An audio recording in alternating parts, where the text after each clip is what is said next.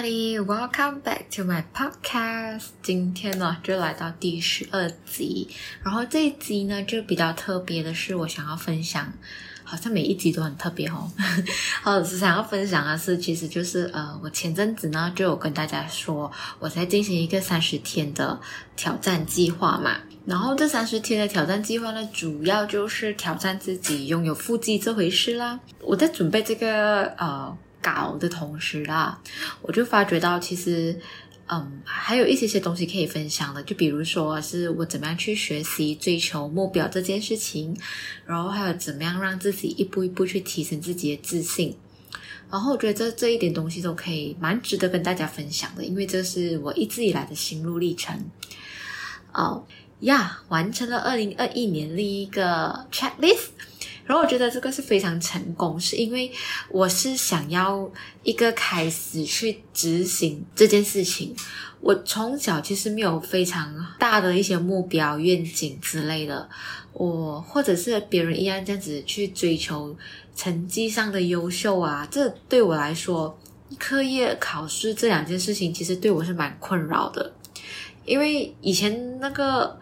我不懂那个点，但是现在我就发觉我不喜欢考试，是因为很多时候我觉得事情呢不是只有 A 和 B 就是这样子的答案，当然数学除外啦，因为数学就非常直接的，就是一加一就等于二咯。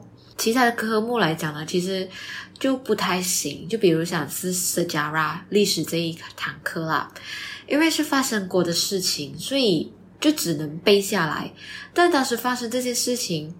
某某人就用了这样子的方式去处理，所以答案就可能就是 C 咯，就这样子咯，就没有得好变了嘛。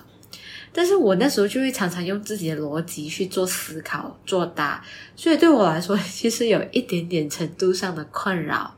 好，呃，讲了这么多，然后我们就开始分享一下怎么样去嗯追求自己的目标这件事情啊。然后这件事情呢，虽然对一些人来说就会觉得 What？为什么你不会？其实就很简单呢？但是今天呢，我是想用另外一部分的人去为另外一部分的人去平反呐。我觉得不是我们不会，我也不觉得有些人天生以来就可能都知道这件事情，只是我们还没有去开窍这一块。我自己是这样觉得的。我是真的相信是有些人天生的那个敏锐度是有在，但是我自己本身是没有。那原因是什么呢？我到现在其实也不算是太清楚。不过这件事情的的确确会造成困扰，就比方说，嗯，会自我怀疑的产生呢。因为当你同温层里面的孩子个个都立志都要考第几名啊，进什么名校啊，选什么科系啊，然后毕业之后呢，要各种。规划这些事情种种，他们都有画面，有很明确的目标。那相较之下，我自己呢就觉得非常的无所谓。那时候呢，就会觉得考试不是最后一名就好啦，学校呢读哪里都一样，妈妈安排就好了。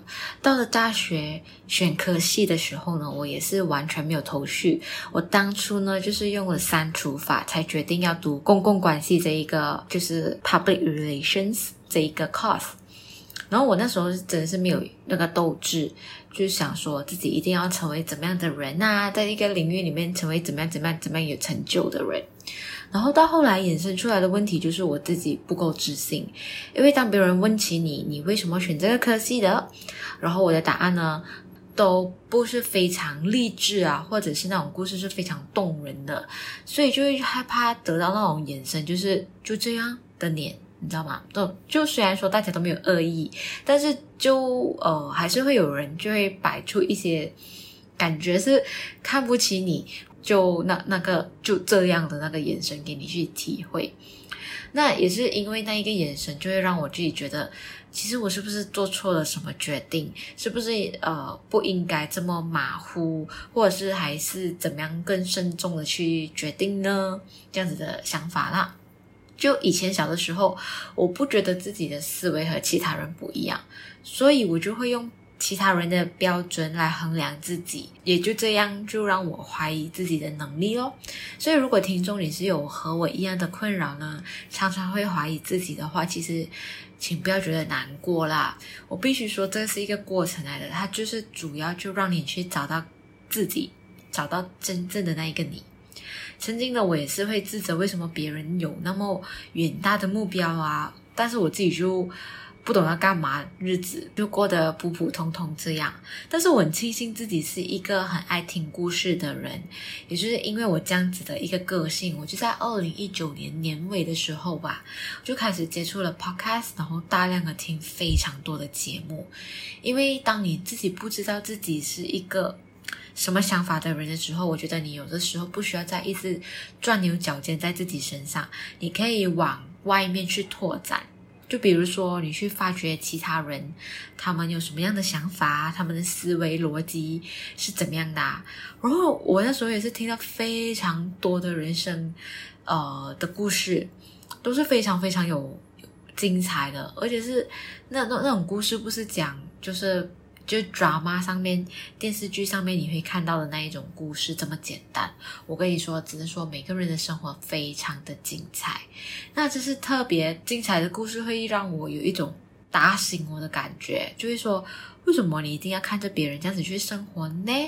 你懂我意思吗？就是他在提醒我，为什么你要让。别人追求的目标变成你自己应该要去追求的目标，然后你才可以和他们一样这样子算自己是一个嗯成功的人呢。呃，就看做了这么多 interview 啊，还有别人的专访之后。我在这边必须讲说，我看的这些专访都不是那些名人你会看到的那一种啦，但是很多都是素人呐、啊，或者是一些 YouTuber，是我之前觉得没有想要去了解，但是我后来了解了之后，也听过他们的故事之后，我真是觉得他们改变了我很多思维。你知道世界上那么多亿人口，为什么我一定要被这种自己？这种想法，或者是别人那种眼光框着呢，对不对？所以有的时候我就会看得比较开。你知道，有些人就非常期待组织家庭啊，享受老公和孩子的陪伴；然后有些人呢，就会喜欢工作的成就感，所以他们在周末的时候也可以上班，而且是非常享受的过程的。然后有的人呢，就会想要挑战自己，当老板。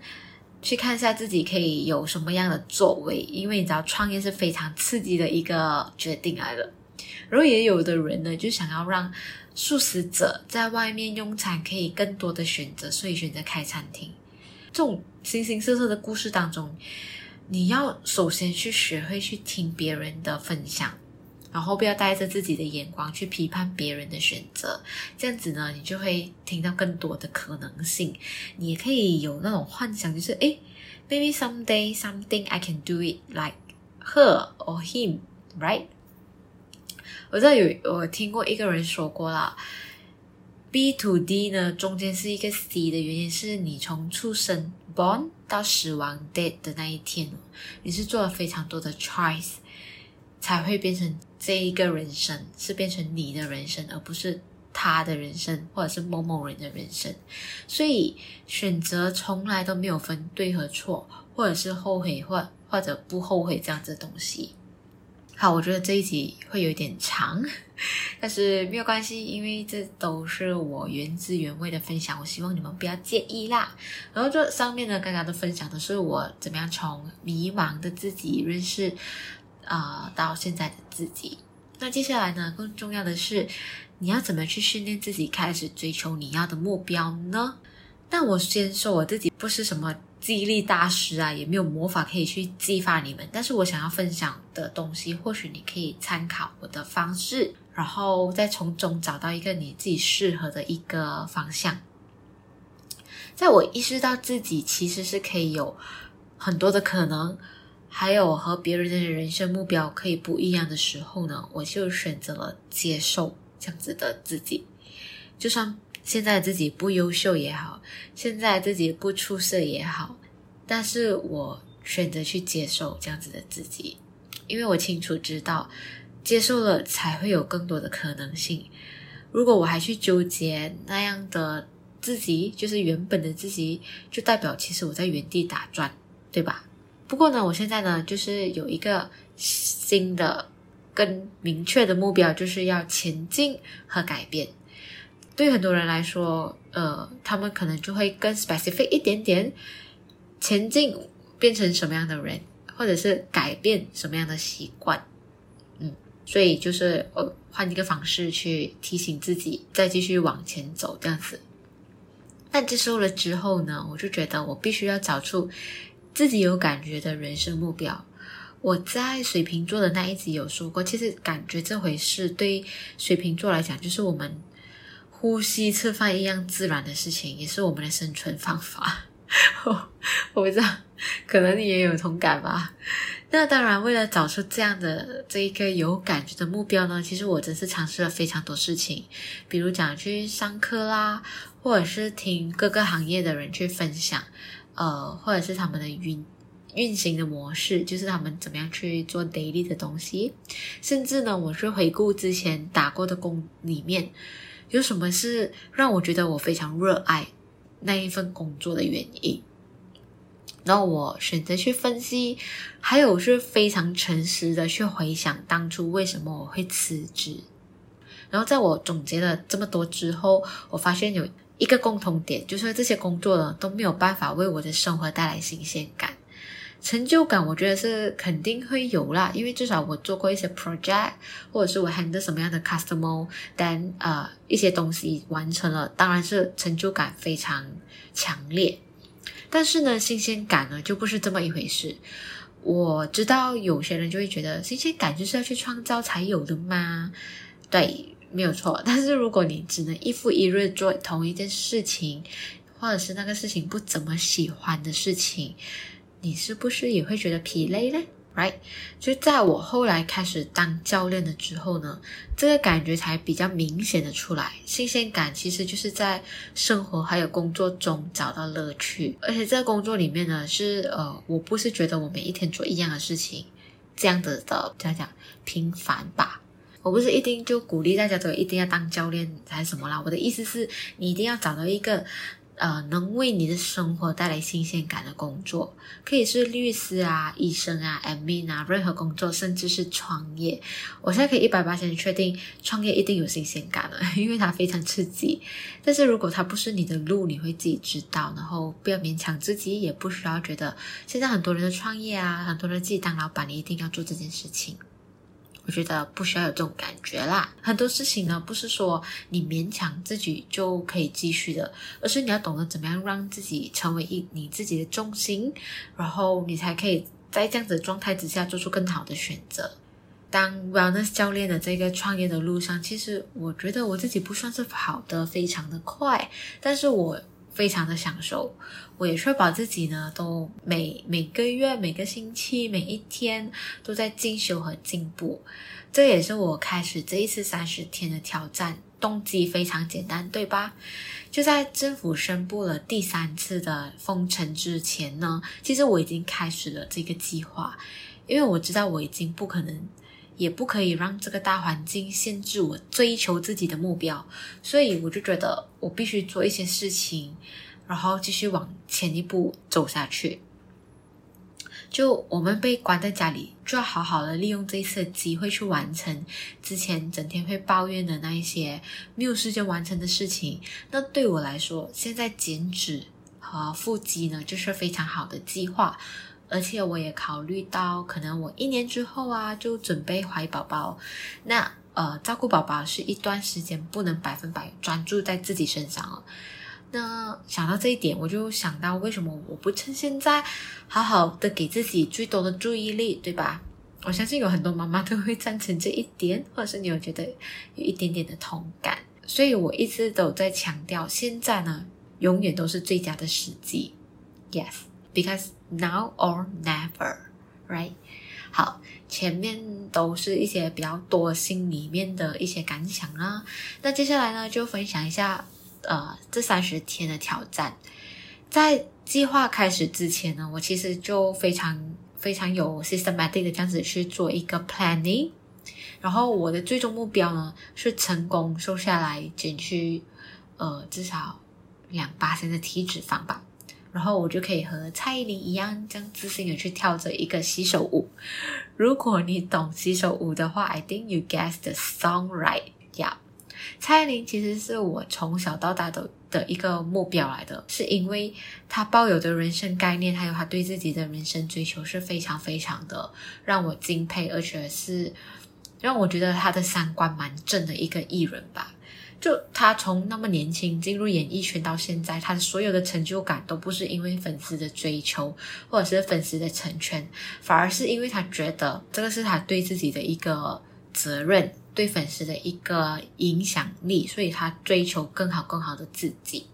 然后我想说，如果你也在考虑进行一个挑战的话呢，你可以尝试去想象在达到了目标之后的庆祝仪式，还有之后的生活方式，不然你就很容易出现那一种达到了目标之后，你就会想到然后呢的那一种空虚感。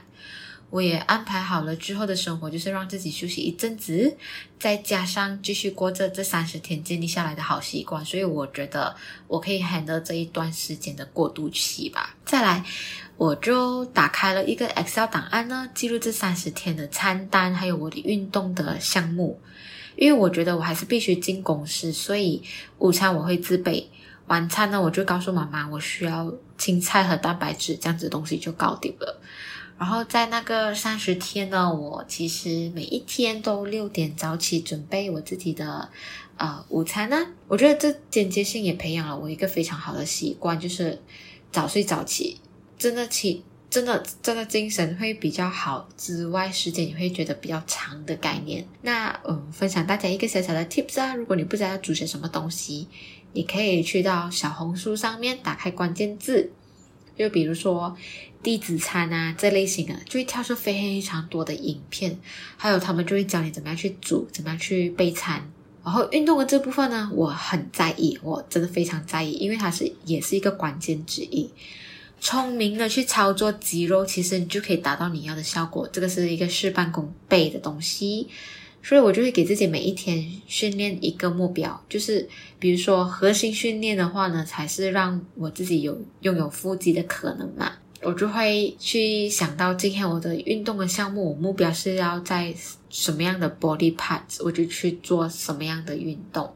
但是其实没有讲根本一个训练是针对性的，因为脂肪它不会局部消失或者是燃烧。所有的运动呢，其实都是在燃烧脂肪了。但是我们怎么样可以达到一个比较针对性局部的训练？其实就是，呃，你要训练你局部的肌肉。当你的肌肉被启动了之后，你的那一个抗压力呀、还有那个肌耐力都会提高。这样子呢，当你的肌肉去提高的话，它会帮我们燃烧更多的卡路里。当然，脂肪不会变成。肌肉的这一点，大家都可以再回去温习我之前 share 过的那一个，呃，在第六集那一边就有分享过。那我本身也是学习了这些之后呢，才摆脱那种比较天真的思维，就是觉得，呃，脂肪可以变成肌肉，然后或者是你练健身的话，就会变成金刚芭比这样子的思维。嗯，但在那个当中呢，我就会每个礼拜给自己一个小总结。记录挑战的各各方面的变化。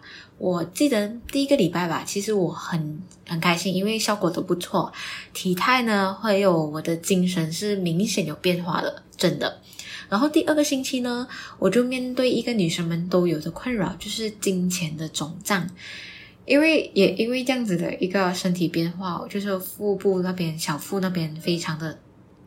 小腹那边非常的肿胀，而且是你会看到整个人是非常不好看、圆润的吧？那个腰围比较圆润，然后那个时候我就整个 anxiety 就一瞬间是让我的信心减半，没有跌到谷底那么夸张，但是非常没有自信自己可以完成接下来的进度。也因为这样子呢，我还是选择继续这个计划，然后每一天都重复安排好我的餐单，还有运动。跟维持一些小小的习惯，果不其然，在第三个星期的时候呢，一切都回到轨道上面。那一瞬间，其实我就超级感恩自己的信任。相变的，你就会看到的说，每一天做的事情虽然不是非常大的变化，它也不会立刻马上给你一个结果，却因为你的坚持，它变成了一个好的过程。来到了最后一个星期，其实你就会发觉自己的体态会变得越来越立体，然后有真的是在 tone up 的感觉。然后在这个过程当中，我发觉很多朋友都会开始关注关注我自己。其实一个人呢，不需要等到别人的认可，或者是注意，你才可以做出一些改变。反而你是需要去选择做出了行动，别人才会看到你，或者是认可你。那当然，整个整个完成下来就是很开心，而且嗯，成功启发几个朋友和我开始第二次挑战，这是非常期待的一个 project。其实我想要带给大家的信息，除了就是。呃，就算局限在大环境之下，我们也要大胆的去追求自己的目标。还有关键就是，我们都值得不断的去发掘更好的自己。嗯，这个成就感也同时为我的生活带来新鲜感，我真的是觉得非常的神奇呀！看得见的变化和精神自信上的提升，其实是可以让你的生活变得更有意义的。你会问辛苦吗？我就觉得怎么可能不辛苦？那些意志力还有内心戏真是可多了，但是又怎么样呢？我相信呢，这些其实都是我的养分来的，结果一定一定是我变得更好啦，就这样子咯。而且我呃，如果你好奇的话，你可以到我的 IG 上面去，我有做蛮多的分享，还有我就总结了一下这三十天我是怎么样过来的。而且我在 IG 上面连续三十天我都有呃分享我每一天。那个那一天怎么样的状态？嗯，但我也一定会继续帮助更多的人去创造更好的自己啊，因为我觉得这个是非常有意义的事情。就讲的新鲜感嘛，生活你真是需要这些东西来支持你，你才可以觉得你在这个世界上不是因为你想要呼吸所以存在的，你的存在是有更大的意义的。所以就期待接下来第二届的三十天挑战，希望有缘可以见到你喽。我们会在八月二号有新的名额可以报名。如果你有学的兴趣，或者你身边的朋友需要这样子的支持的话，你可以告诉他。然后这一次呢，我其实有一个收费，还有一个不收费的呃 program，所以你要。哪一种都可以和我、呃，和我提前谈一谈。最主要的就是先打开你自己的心，还有我让我去了解你，其实到底需要些什么东西。好了，久违的心灵鸡汤呢，就到这里。还有我的三十天挑战的分享，希望可以能给你一点点的启发啦，或者是很多很多的启发。当然，我希望是非常多的一些启发啦。最后呢，来给自己一个三十秒的时间去想想，你到底有没有一个目标是想要在二零二一结束之前去完成的呢？